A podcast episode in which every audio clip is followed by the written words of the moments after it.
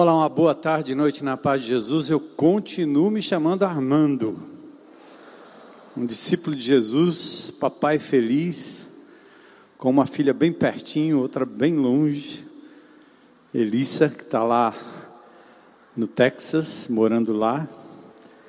Ela nasceu lá, por isso agora ganhou. Obrigado, querida está por lá, distante, mas a gente está bem pertinho, né? Com a internet esses dias, as redes sociais, as distâncias se encurtam. E a outra, que é a bebê maior, está bem ali do lado, Midian, filha amada. É muito bom, né? Ser papai.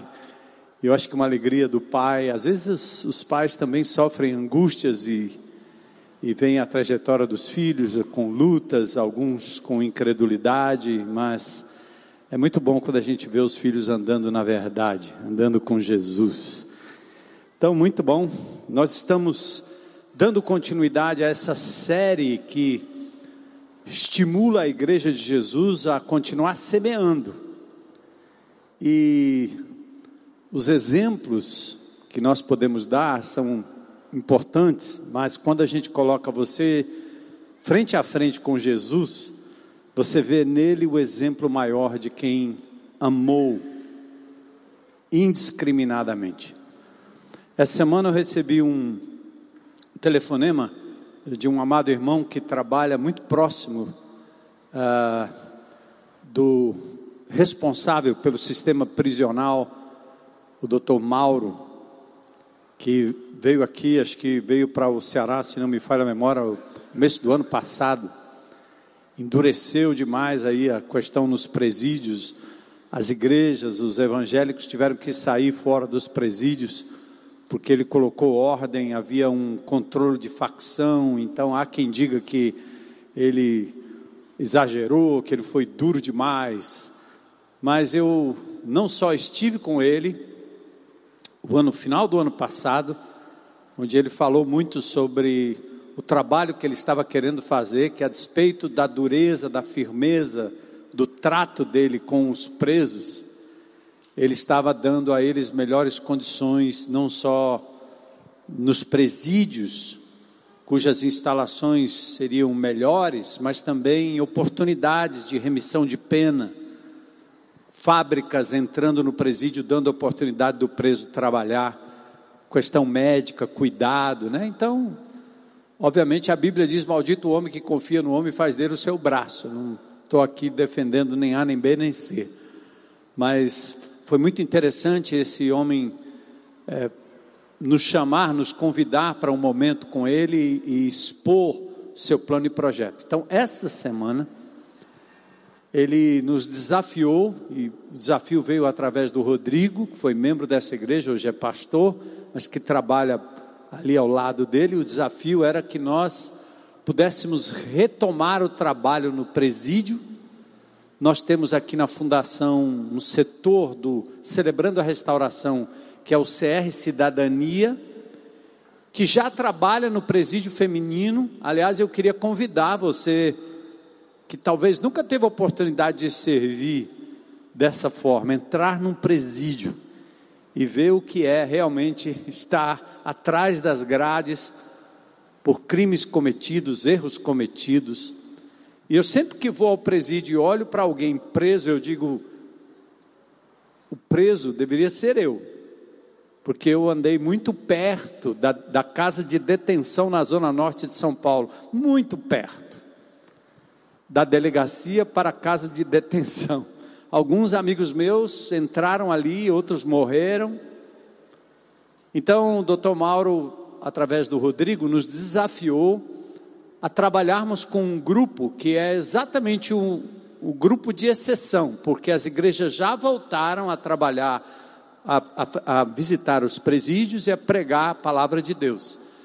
Mas o desafio veio porque a IBC tem um jeito diferente de lidar com com o perdido.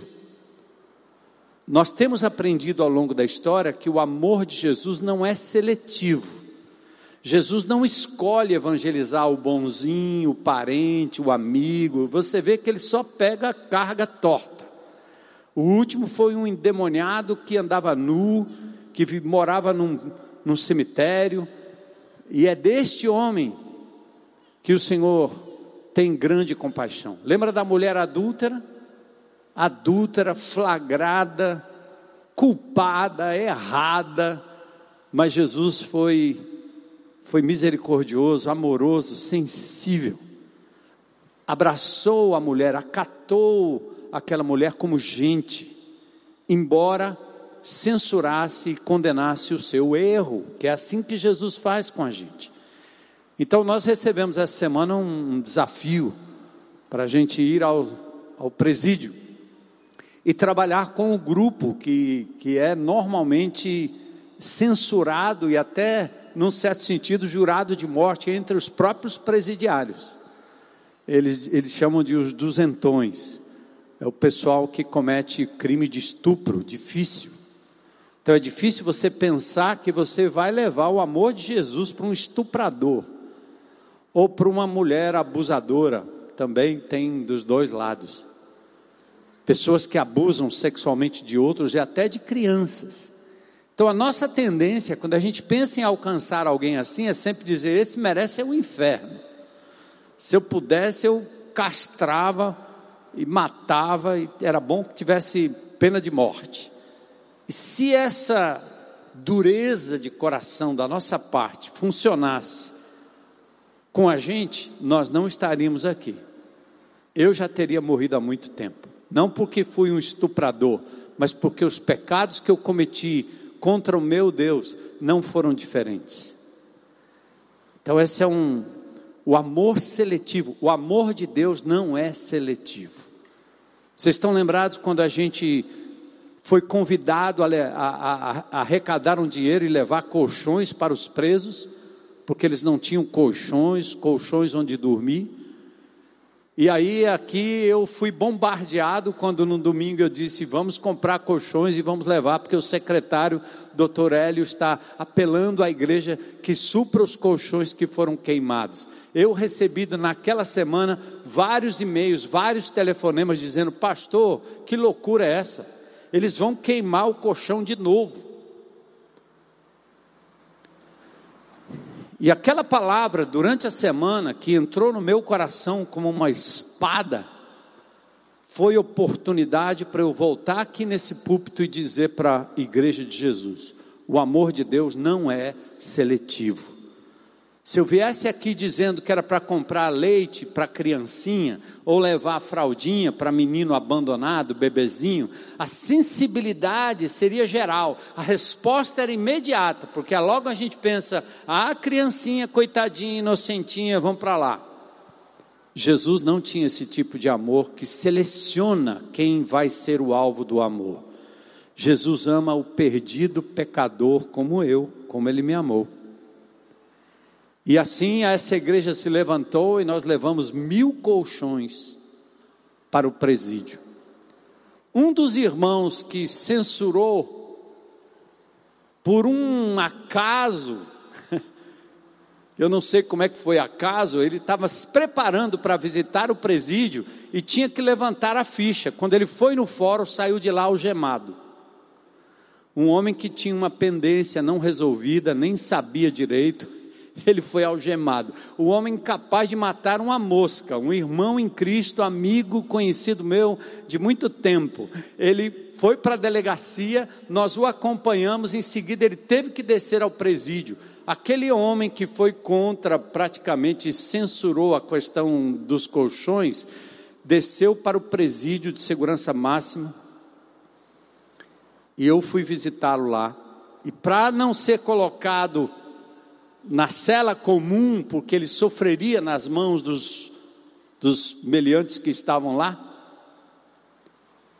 Ele foi colocado num corredor, onde não tinha nada, era só um corredor. E ele deitou a primeira noite num banco frio, gelado de cimento.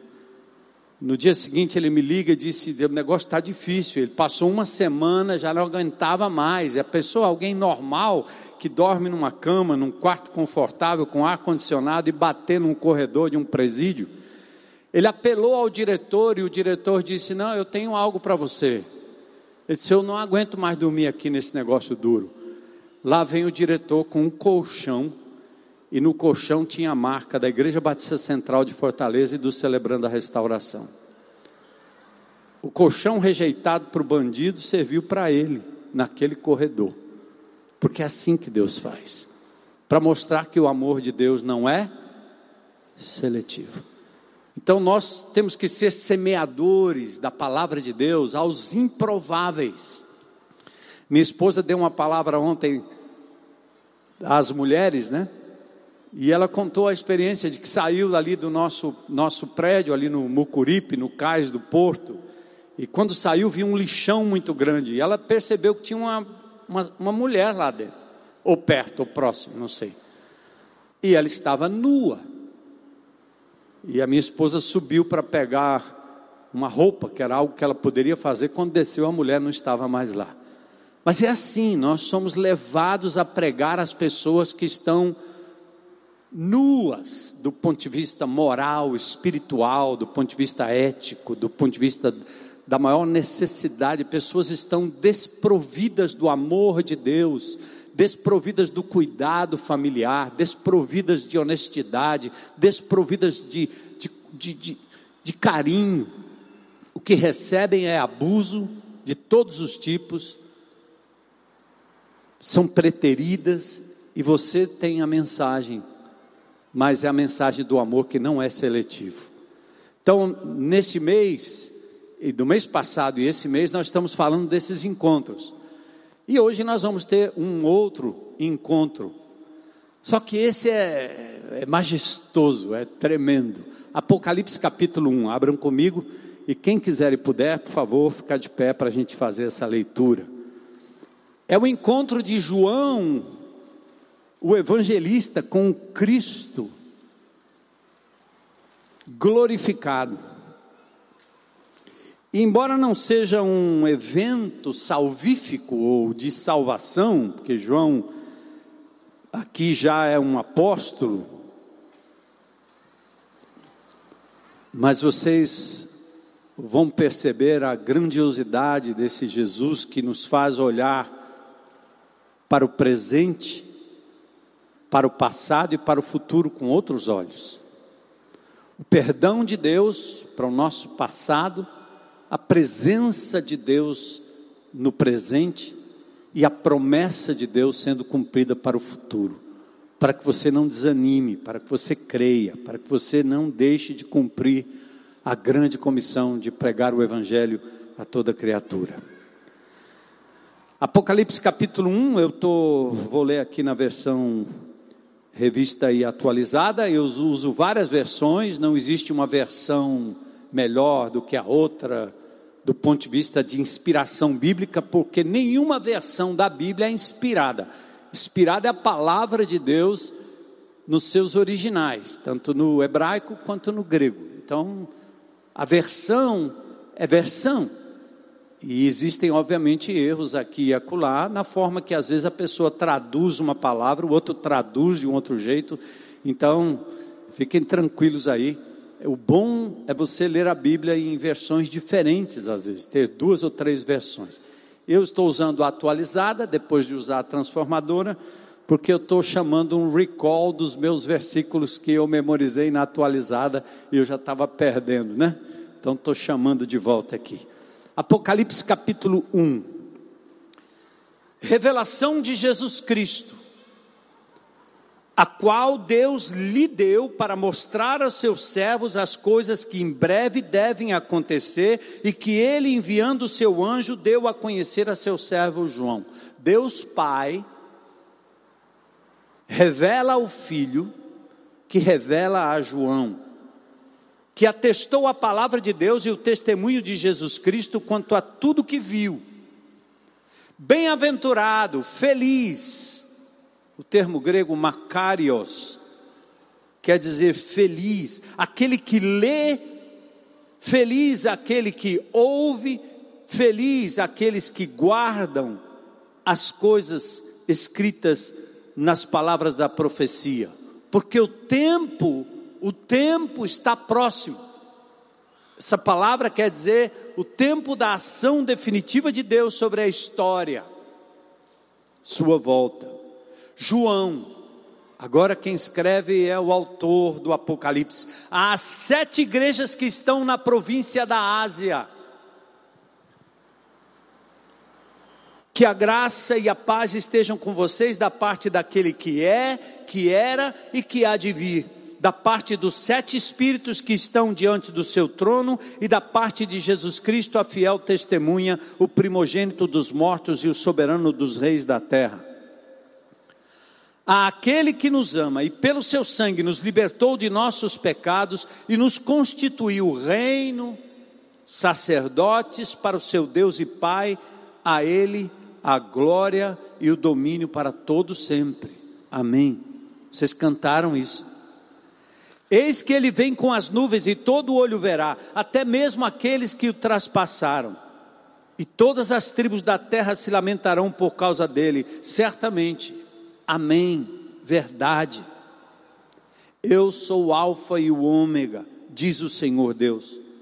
Aquele que é, que era e que há de vir, o Todo-Poderoso. Eu, João, irmão e companheiro de vocês, na tribulação, no reino e na perseverança em Jesus, estava na ilha de Pátimos, por causa da palavra de Deus e do testemunho de Jesus. Achei-me em espírito no dia do Senhor e ouvi atrás de mim uma voz forte, como de trombeta, dizendo: Escreva num livro o que você vê e mande-o às sete igrejas: Éfeso, Esmirna, Pérgamo, Tiatira, Sardes, Filadélfia e Laodiceia. Voltei-me para ver quem falava comigo. E ao me voltar, vi sete candelabros de ouro, e no meio dos candelabros um semelhante a filho de homem, com vestes talares, cingido à altura do peito com um cinto de ouro a cabeça e os cabelos dele eram brancos como a lã, como neve, os olhos eram como chama de fogo, os seus pés eram semelhantes ao bronze polido, como que refinado numa fornalha. A voz era como o som de muitas águas. Na mão direita ele tinha sete estrelas, e da sua boca saiu uma afiada espada de dois gumes. O seu rosto brilhava como o sol na sua força. Ao vê-lo, caía seus pés como morto. Porém, ele pôs sobre mim a mão direita, dizendo: Não tenha medo. Eu sou o primeiro e o último Aquele que vive estive morto, mas eis que estou vivo para todo sempre, e tenho as chaves da morte e do inferno. Escreva, pois as coisas que você viu e as coisas que hão de acontecer depois dessas, as que são e as que hão de acontecer depois dessas. Quanto ao mistério das sete estrelas que você viu na minha mão direita, e quanto aos sete candelabros de ouro, e as sete estrelas são os anjos das sete igrejas, e os sete candelabros são as sete igrejas. Vamos orar. Senhor, a tua presença nesse lugar é inegável, é o ar que a gente respira, ar este que falta a muita gente. Imagino as pessoas lutando, Senhor, por um pouco de ar nas UTIs. E aqui a gente está respirando automaticamente, como se merecedores fôssemos do oxigênio que entra nos nossos pulmões, que nos dá a vida, mas é dom, é dom de Deus. E nós reconhecemos isso. A tua presença aqui, o teu espírito, a vida, o ar que respiramos, e nós queremos te adorar nessa noite, Senhor, oferecendo ao Senhor nossos ouvidos, nossa mente, o nosso coração, atenção à tua palavra, para que o Senhor fale conosco. Rogamos que o Senhor visite os nossos irmãos, amados, amigos, que agora vem à mente de muitos de nós que estão no leito ou nos leitos dos hospitais, seja por Covid ou por qualquer outra doença. Lembro da Jamile, Senhor. restaura a tua serva. Lembro da Ana Paula, Senhor, restaura tua serva. Lembro do Luiz Carlos, restaura teu servo, Senhor. Lembro pa, do pai, da Monique, do Igor, restaura esse homem, Senhor, para a glória do teu nome. E tantos outros que vêm agora à nossa mente, e o Senhor sabe de cada um. Nós nos entregamos ao Senhor nessa noite. Fala conosco, é o que te pedimos em nome de Jesus. Amém. Podem sentar.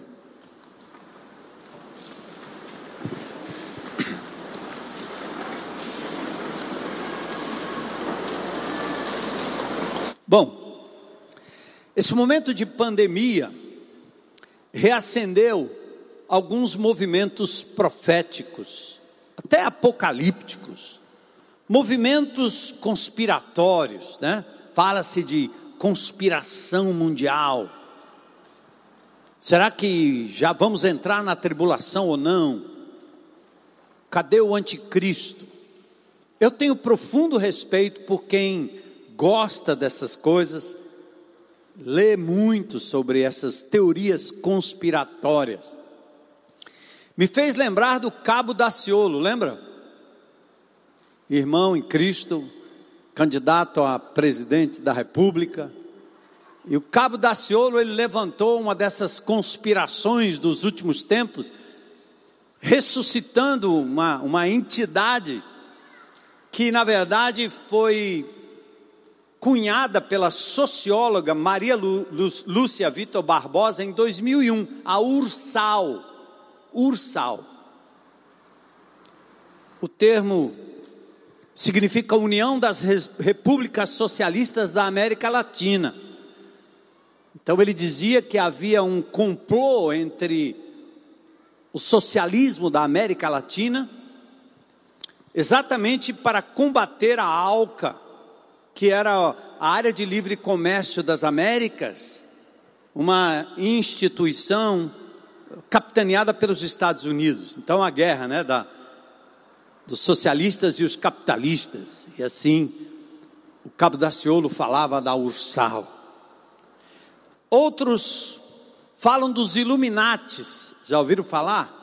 É um grupo, os Illuminati. Eles estão por aí, conspirando contra Jesus, contra a igreja de Jesus, contra o governo estabelecido, contra a direita, contra a esquerda, enfim, os Illuminates. E de novo eu falo isso com muito respeito a quem gosta de ler sobre o assunto e se especializar nisso. Mas a, a, a ideia dos Illuminates né, é uma ideia dada a vários grupos, que são alguns reais, outros pura ficção pois historicamente também se refere a um grupo montado em 1776 na Alemanha por Adam Weishaupt. Era uma sociedade secreta que se opunha à superstição, se opunha também ao obscurantismo e se opunha à influência religiosa no Estado ou do Estado. Portanto, foi um movimento da época do Iluminismo, por isso chama os Illuminates. Esse movimento foi ligado à maçonaria. E alguns dizem que alguns homens e mulheres famosas ou famosos da história se juntaram aos Illuminates. Por exemplo, Churchill, Winston Churchill. A família Bush, Barack Obama, o riquíssimo milionário, trilionário Rockefeller, sua família. Hoje, alguns grupos também se dizem pertencer a essa ordem mundial que domina a imprensa e que domina também Hollywood, exatamente conspirando contra o conservadorismo, conspirando contra a igreja de Jesus, enfim. Por isso que as pessoas são atraídas a, a, a descobrir e, e, e atacar e, e, denunciar os chamados Illuminates. A geopolítica, na verdade, hoje está desvendando uma guerra das potências mundiais, a gente sabe disso. De onde veio essa vacina? Teria sido a China, numa tentativa de destronar a hegemonia americana Veio de um laboratório, escapou, ou era algo pensado? Tem guerra de todo jeito entre Estados Unidos, China, Rússia, e já não é guerra com bala, é guerra cibernética. Guerra dos hackers que entram nos sistemas e desestabilizam uma nação inteira. Também tem a guerra do laboratório, a guerra química, a guerra virulenta. Alguns dizem aí que o Covid-19 é uma arma que enseja cepas das mais diversas, alfa, beta, gama, lambda, e já ouvi que tem o Covid-23 vindo por aí. Eu ouvi outro dia uma teoria, e eu respeito quem pensa assim, que essa vacina, inclusive, traz na sua consistência química uma uma substância chamada luciferina.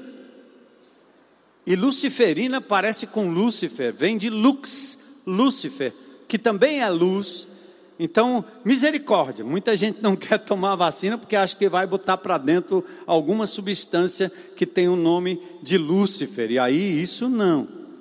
Mas eu quero dizer para vocês que essa luciferina nada mais é do que uma proteína hidrossolúvel presente em alguns animais, que chamados bioluminescentes. E eu, quando menino, brincava muito com vagalume.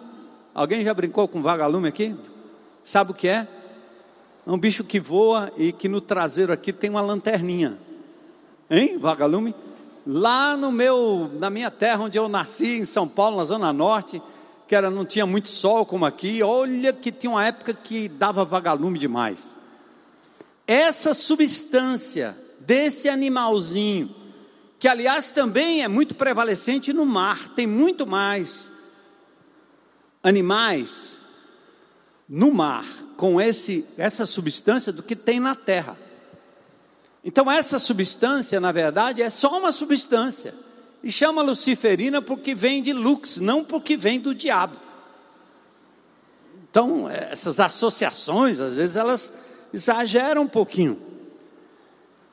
E essa, inclusive essa substância, ela não é utilizada em seres humanos, mas ela serve como o iodo numa tomografia, a cintilografia pode descobrir algumas coisas do seu corpo através da tomografia, também a luciferina faz isso em animaizinhos de laboratório que são feitos para pesquisa de câncer como tais câncer, ou câncer A, câncer B, câncer C, eles se multiplicam, como é que, eles, como é que acontece a metástase. Então, essa substância, ela é usada para isso. Por que, que eu estou dizendo isso? Não é aula de química, não é preparação para o Enem, mas é para você entender como é que essas teorias da, da conspiração, elas crescem e tomam lugar na mente e no coração de muita gente hoje. Mas eu quero só lhe informar que a agência Reuters publicou um artigo dizendo que não existe luciferina, essa solução em vacina. Então, e mesmo que tivesse, o templo do Espírito Santo jamais, jamais seria tomado por qualquer coisa, dê o nome que quiser, Satanás, demônio, seja o que for. Eu me lembro do apóstolo Paulo, me lembro, né? Como se eu tivesse vivido na época do apóstolo Paulo. Não sou tão velho, mas na leitura bíblica o apóstolo Paulo diz assim: se você for num lugar onde aquela galinha for, for dedicada a um demônio, você faça o seguinte: se ninguém lhe apontar isso aí, você pega essa galinha, consagra ao Senhor e come. Eu me lembro quando era pequeno, eu saía chutando macumba na encruzilhada. E se tivesse frango, olha que a gente papava o frango e ainda fumava o charuto. Eu não tinha discernimento naquela época e, como jovem, talvez fosse até um gesto de desrespeito.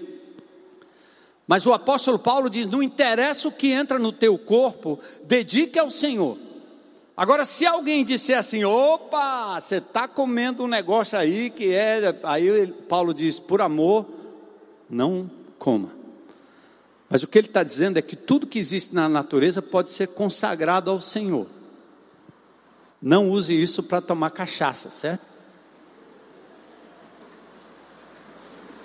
Você toma teor alcoólico em muita coisa que você consome, mas não desse jeito. Tá bom? Então nada pode ser descartado, porque as redes sociais é um, na verdade é um ambiente fértil para essas teorias da conspiração. E não há nada de novo debaixo do céu, porque o apóstolo Paulo, quando escreveu a segunda carta aos Tessalonicenses, ele teve que advertir aquela igreja que, quando soube que Jesus estava à porta para retornar, olha lá, dois mil anos atrás, eles abandonaram tudo e subiam para os montes, vestindo de branco, esperando Jesus voltar. Paulo diz: Olha, tem, uns, tem um povo aí no meio da igreja que está precisando é trabalhar, é um povo desordeiro. A volta de Jesus não é para você abrir mão da sua vida comum e normal para ficar agora ansiando e esperando a volta de Jesus, deixando de cumprir a sua responsabilidade enquanto cidadão, enquanto pai, enquanto filho, enquanto trabalhador. Paulo advertiu a igreja em 2 Tessalonicenses sobre os erros cometidos lá em 1 Tessalonicenses.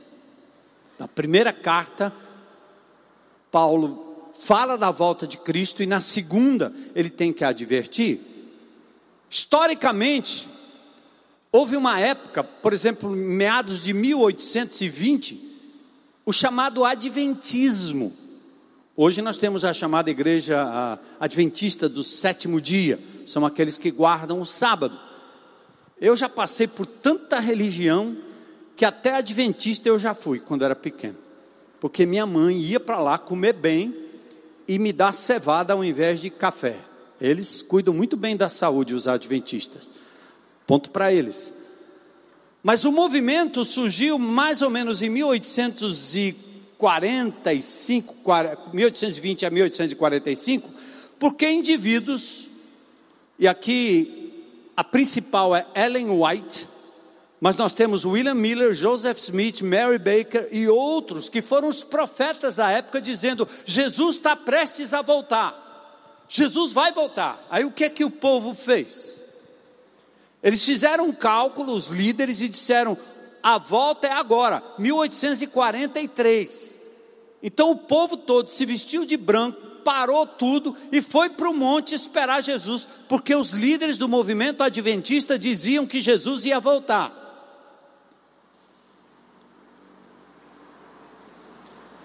Olha o que o que estava escrito num, num dos comércios, numa loja em Filadélfia.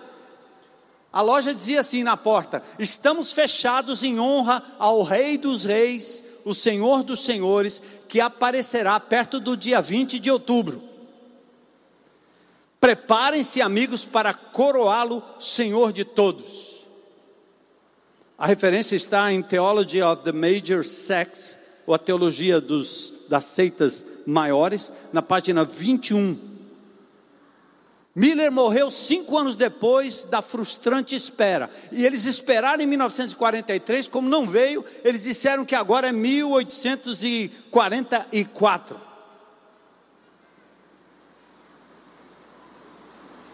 Como eles esperavam, os testemunhas de Jeová também esperavam Jesus voltar. E também os, os, os, os adventistas esperavam Jesus voltar, e a questão da guarda do sábado era exatamente isso. Jesus não voltou presencialmente, eles disseram que Jesus voltou num tabernáculo eterno. E que lá tinha uma arca, e dentro da arca tinha os, tinha os dez mandamentos, e no, de, de, naquela arca onde estavam os dez mandamentos, a tábua brilhava o sábado, por isso tem que cumprir o sábado.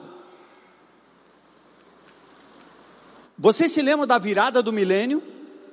O bug do milênio, 1999, eu estava vivo, muitos de vocês talvez não. Mas o medo chegou antes da festa, resgatou profecias apocalípticas, ressuscitou crendices infundadas, inquietas, místicos, pessoas perturbadas, falando que agora era o fim do mundo, mas não aconteceu.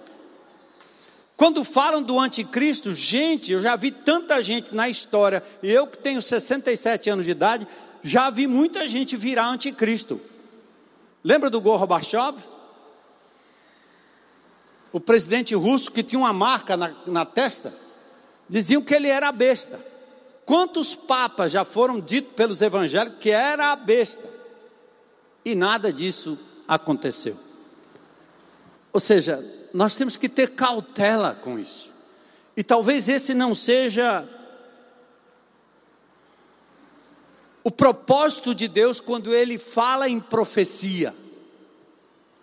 Hoje tem a pandemia, o complô dos chineses, a iminente morte de milhares de pessoas com o fim de reduzir a população mundial.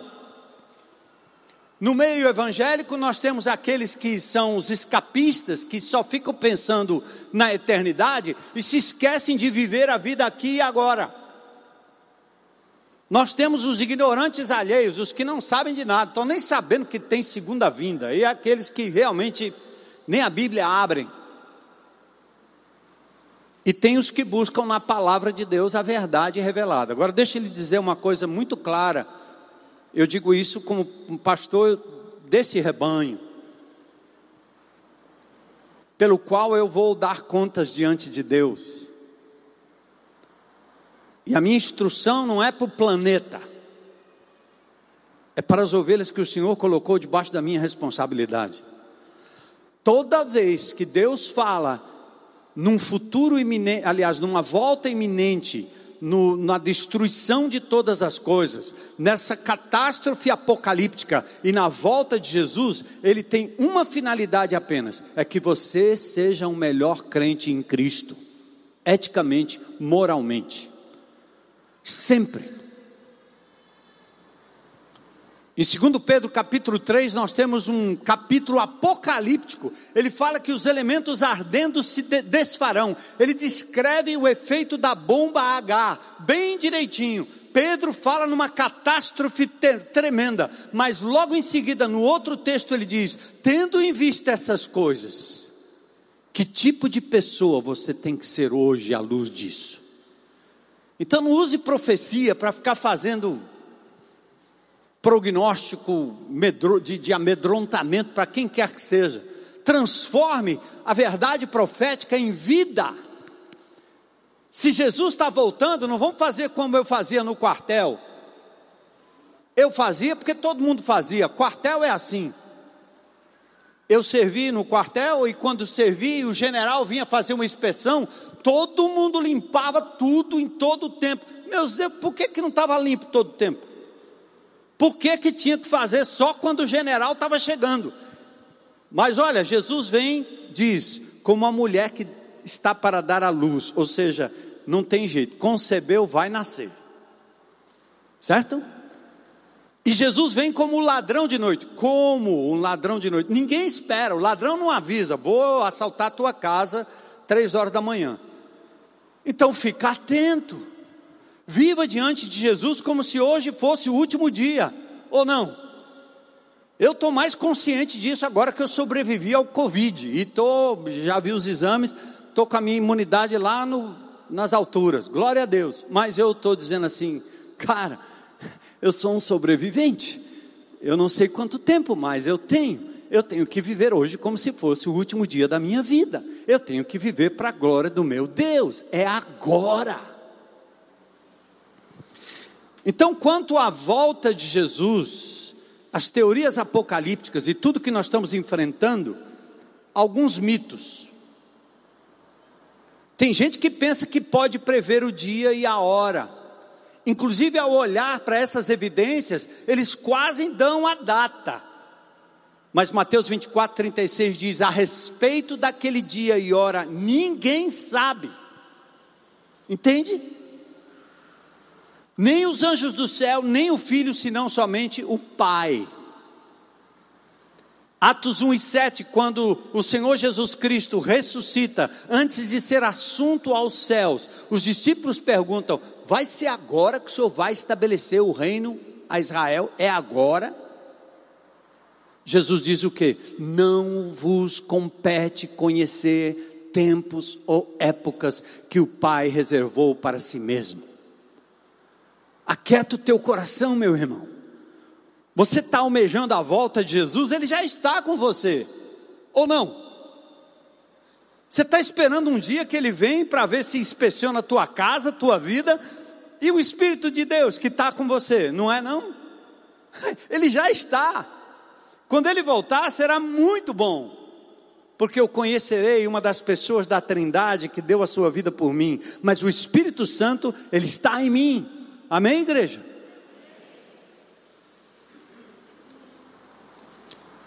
Outro mito é que todos nós vamos para o céu. Nós não vamos para o céu. Serão criados novos céus e nova terra. Pai, pisa aí, ó, terra. Uma terra não contaminada, uma nova terra. Somos seres humanos, nunca vamos deixar de sermos seres humanos na eternidade, glorificados como Jesus. Outra coisa é pensar que esse mistério está só na mão dos iluminados, dos iluminatis ou dos iluminados. Não, não, não, não. Por isso o Apocalipse diz: o que você está vendo, João, escreve em um livro. Para quem? Para sete igrejas. Ou seja, Deus revela o que Ele quer que a gente saiba. Amém? Outra coisa, outro mito é que o mundo está desgovernado. Você pode às vezes dizer, minha vida está desgovernada, não é não? É porque quando você senta no volante, a coisa fica complicada, você vai para o desgoverno mesmo. Esses dias eu estava dando uma aula de pilotagem de carro, que é um dos meus hobbies, né? Para uma pessoa que até pilota muito bem. Mas eu dei uma volta com ele no circuito e eu disse, quando nós paramos, eu disse, você está perdendo o controle do carro. Cuidado, se você fazer isso, isso, isso. Sua vida pode estar descontrolada quando você pega no volante, mas a história do mundo, da sua vida, ela está no controle do nosso Deus. Está entendendo? Não brinca de Deus porque cansa, e você se arrebenta. Deixa Deus levar. Senta no banco do passageiro e diz: Vai, toma conta, Senhor. Então eu vou entrar no capítulo 1, no tempo que nos resta aqui.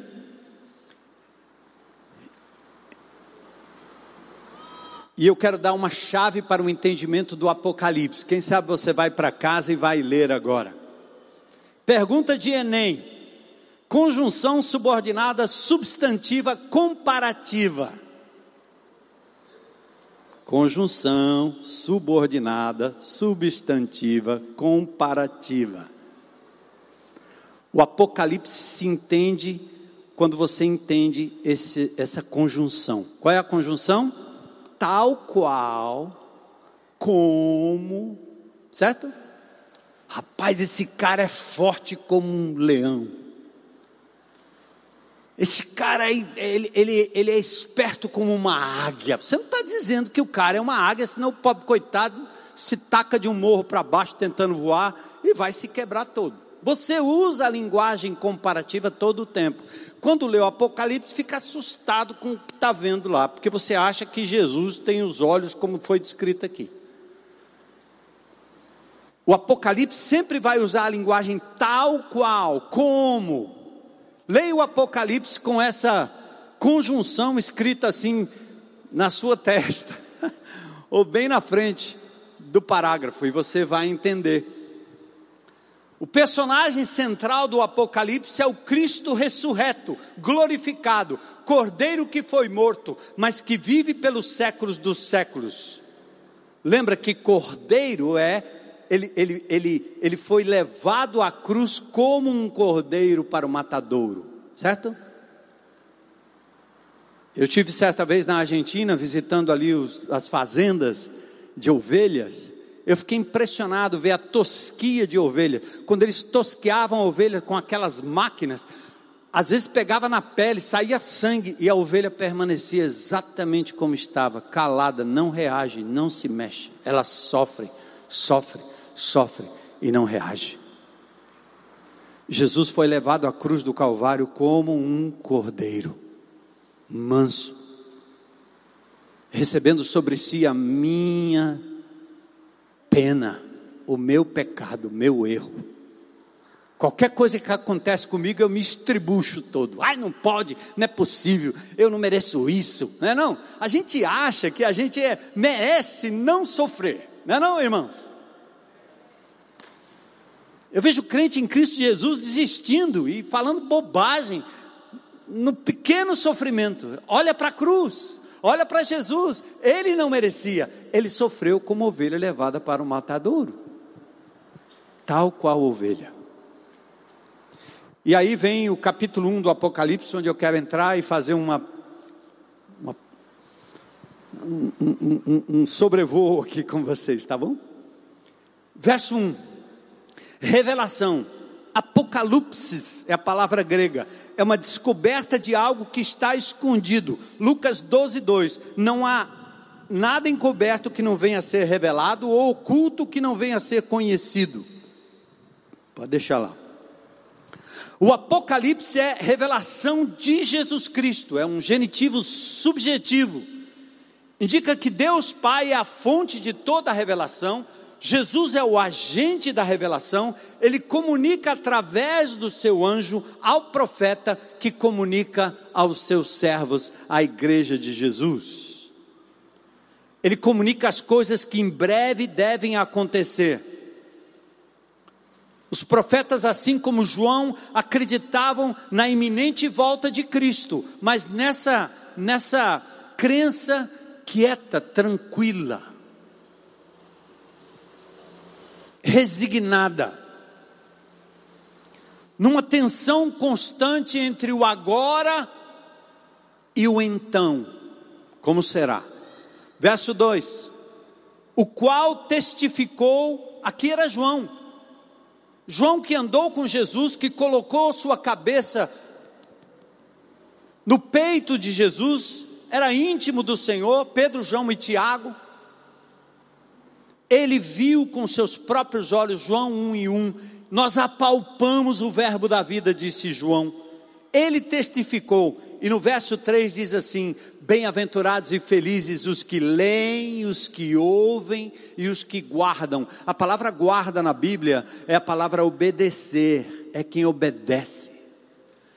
Felizes os que leem a palavra de Deus leia em voz alta, leia publicamente, como nós fazemos aqui a cada domingo, palavra de Deus lida. Que reunião é essa que não tem Bíblia?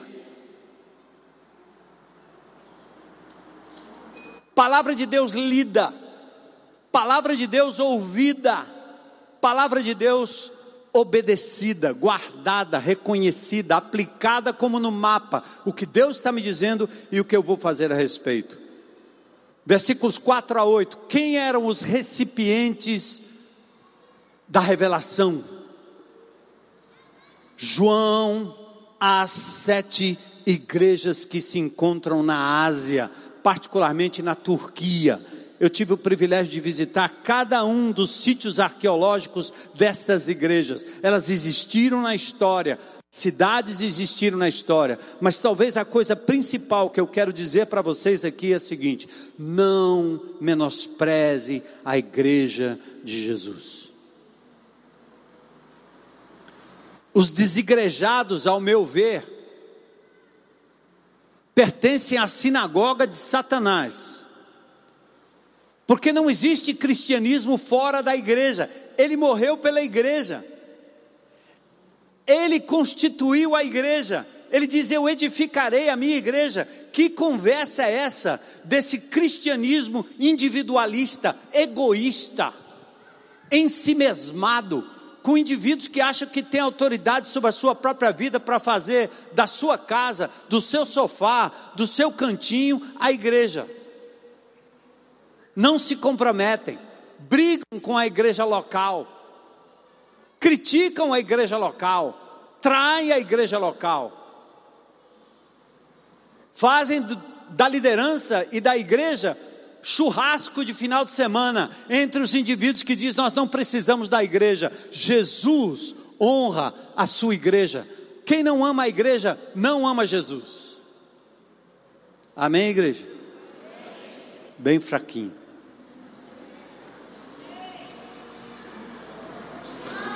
A revelação foi dada às sete igrejas e elas tinham um endereço. Não é uma igreja universal, etérea, é uma igreja com endereço, com localização. Eu não ouso nos meus comentários e às vezes quando mesmo quando saio por aí falar mal de igreja A, B, C ou D. Eu posso não concordar, eu posso discordar do pastor, posso discordar da doutrina, mas jamais posso falar mal da igreja, porque ela é de Jesus. A igreja de Corinto é uma das igrejas mais terríveis do ponto de vista de erros, de escândalos, escândalos morais. Mas essa igreja ganhou um lugar no Novo Testamento porque ela era de Jesus.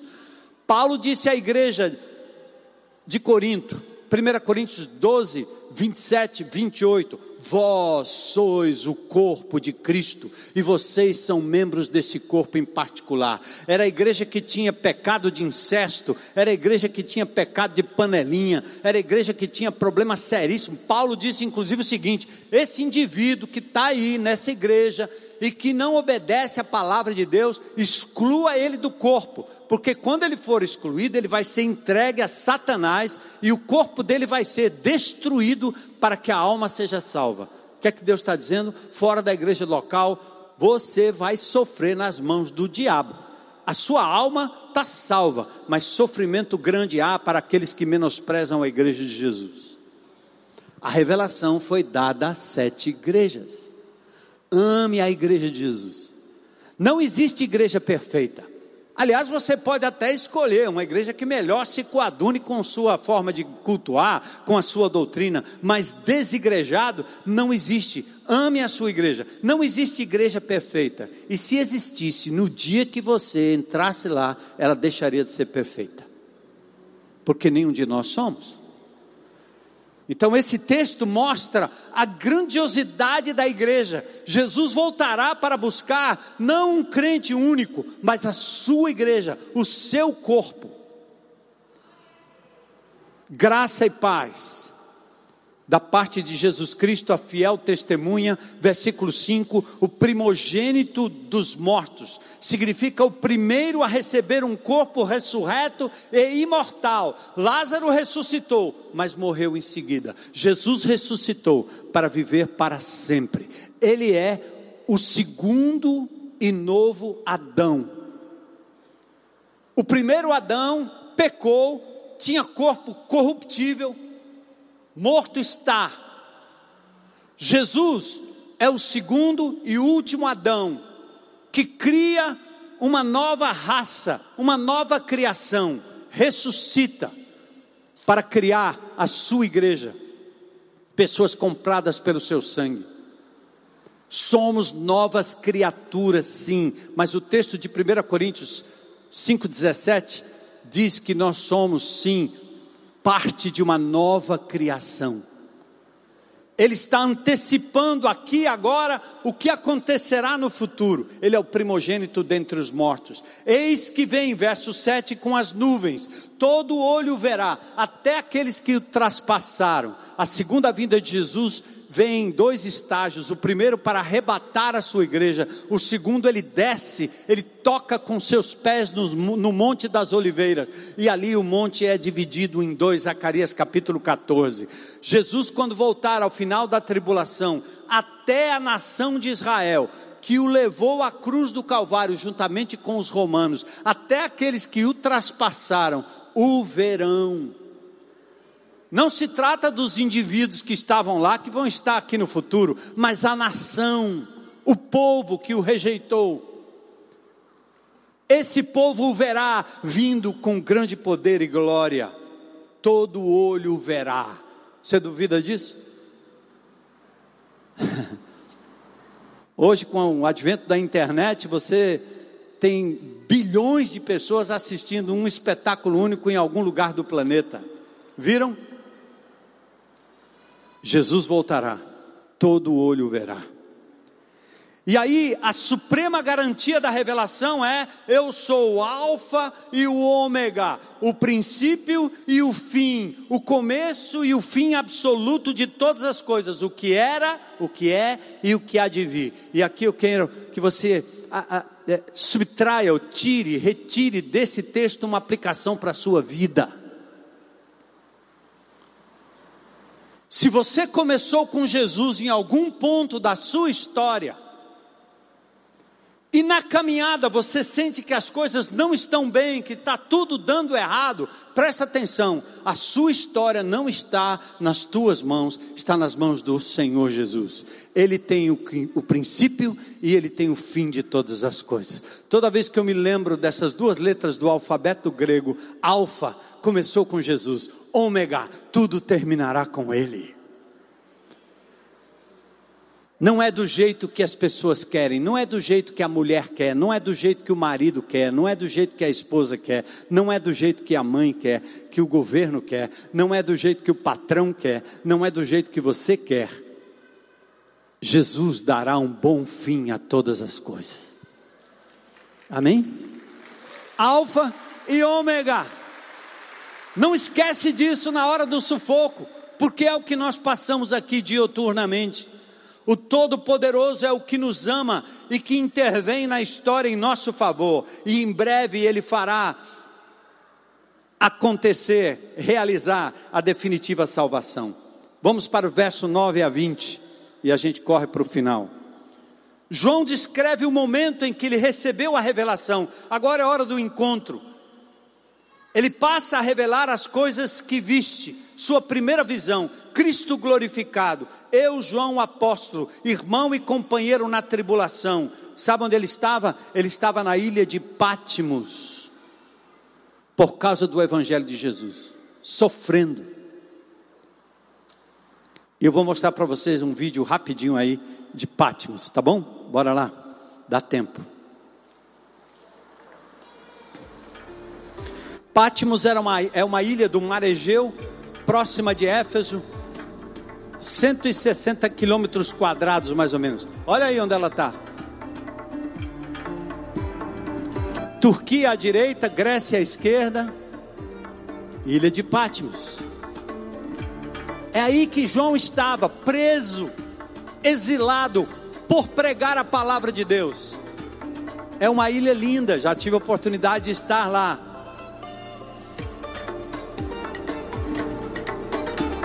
Vamos ver onde é provavelmente o local, a caverna do Apocalipse. Olha lá. Hoje é um, um santuário da Igreja Ortodoxa Grega. Essa parede construída, claro, mas você vai entrar com a gente lá dentro. As pessoas fazem fila para entrar no local da caverna, sob uma grande pedra onde João recebeu o Apocalipse. Olha aí que lindo. Ele morava embaixo, provavelmente. As pessoas sentam ali, meditam no provável local onde João recebeu a revelação, o Apocalipse. Ele estava na ilha de Patmos ele se achou em espírito. Olha aí, coisa linda. Achei em espírito no dia do Senhor. O dia do Senhor aqui, para os judeus era o sábado, para os cristãos era o domingo, primeiro dia da semana. Paulo fala no primeiro dia da semana. Numa êxtase espiritual, no primeiro dia da semana, ele recebe a revelação. Diferente de estar no espírito, é ter recebido uma revelação. O que vês escreve em livro e manda a sete igrejas: Éfeso, Esmirna, Pérgamo, Tiatira, Sardes, Filadélfia e Laodiceia. Voltei-me para ver quem falava comigo. E aí ele tem a primeira visão do Cristo glorificado, diferente do Cristo da ceia, diferente do Cristo de Hollywood, diferente do Cristo dos crucifixos. Aqui é o Cristo glorificado. Ele está agora com no meio dos sete candeeiros de ouro no lugar santo. Significado dado pelo próprio texto: sete candeeiros são as sete igrejas. E aí nós temos aquela conjunção que nós colocamos aqui para vocês, semelhante ao filho do homem, verso 13, como alva lã seus cabelos, como neve, como chama de fogo seus olhos, semelhante ao bronze seus pés, como refinado numa fornalha, sua voz como de muitas águas, e aqui como o sol. No meio dos candeeiros lá estava um semelhante ao filho do homem, cabelos alvos como a lã, olhos como chama de fogo, juízo, pés semelhantes ao bronze, majestoso, voz de muitas águas, poderosa como a fúria de um mar revolto. Ele tinha e saía da sua boca uma afiada espada de dois gumes, porque a arma do cristianismo é a palavra de Deus. Quantas coisas eu poderia ter resolvido com a arma? Quando eu era jovem, andava com a garrucha velha do meu pai, dois canos. Quando entrei no exército, atirei, atirei, me tornei um atirador de elite lá. Recentemente fiz parte de um treinamento do exército aqui no 23BC e fui atirar com um bando de ex-oficiais. E eu levei para casa o troféu de segundo lugar, perdi para o comandante. Quem me levou foi o Arnaldo, hoje subtenente do Exército. Perdi para o comandante. Ah, como eu teria resolvido tanta coisa com a arma, com o tiro, não é verdade? Intimidando, eliminando, matando, tirando. Mas Jesus disse: agora a tua arma é a palavra. A palavra. É a palavra. Nossa arma é a palavra. Quando você se zangar, palavra. Invoque a palavra, clame palavra. É a arma que liberta. O seu rosto brilhava como céus, como o sol, aliás. E João, quando teve essa visão, caiu como morto. Tal qual Isaías, ele disse: Eu vou morrer, porque eu sou um homem de lábios impuros e habito no meio de um povo de impuros lábios, e os meus olhos viram o Senhor. João, ele estava certo que ia morrer, ele diz: Eu caí como morto. Percebe que ele não disse que caiu morto, ele caiu como morto. Lembra da conjunção? e aí o Senhor toca com sua mão em João e diz o que? Não temas, não temas. Eu sou pai de duas filhas, né? Uma corajosa, afoita, vai para cima. A outra, Elissa, medrosa. E hoje ela me mandou um texto homenageando a paternidade, dizendo: Pai, você me fez vencer os meus medos você me ajudou a superar. Você nunca disse que eu não podia ter medo. Você nunca desrespeitou o fato de que eu tinha medo. Mas você me conduziu, estava lá e quando eu pedi socorro, o Senhor estava perto. E eu sempre empurrei, vai que você pode, vai que dá, vai enfrenta. Não vou fazer por você, você vai fazer. A Elise aprendeu a dirigir quando eu fui numa duna aí, peguei uma bandeirante daquelas aqueles carros terríveis, ruim de engatar marcha, dei a chave e disse: "Vai". Mas o senhor não vai me ensinar? Não, vai. Foi. Eu estava lá, todo o tempo. Dei a mão, assim como Deus faz com você, assim como Deus faz comigo, assim como Deus faz com a gente. Não tenha medo. Vai que o Senhor está com você. Vai que Ele é poderoso para te sustentar e para te socorrer. Não temas. E ele diz: Não temas, não é porque você vai ter coragem e vai virar uma super mulher ou um super homem, mas ele está dizendo assim: Não temas, porque eu sou o Alfa e eu sou o Ômega. Não temas, porque eu te dei uma palavra, e nessa palavra, e nessa visão da minha pessoa, é que você vai. Rapaz, eu não sei não, eu não tenho coragem de entrar aqui, mas eu vou em nome do Senhor Jesus Cristo. Amém? E aí, cadê o louvor? Sobe aí, pessoal. Eu sou aquele que vive e estive morto. Jesus vai dizendo quem Ele é para você ter confiança e seguir em frente. Pregar a palavra, semear a palavra, não ter amor seletivo, não ter medo, não ser covarde, não fechar a sua boca, mas ser um agente do reino de Deus, representando o Cristo vivo. Eu estive morto, mas estou vivo pelos séculos dos séculos. Glória a Deus. Uh.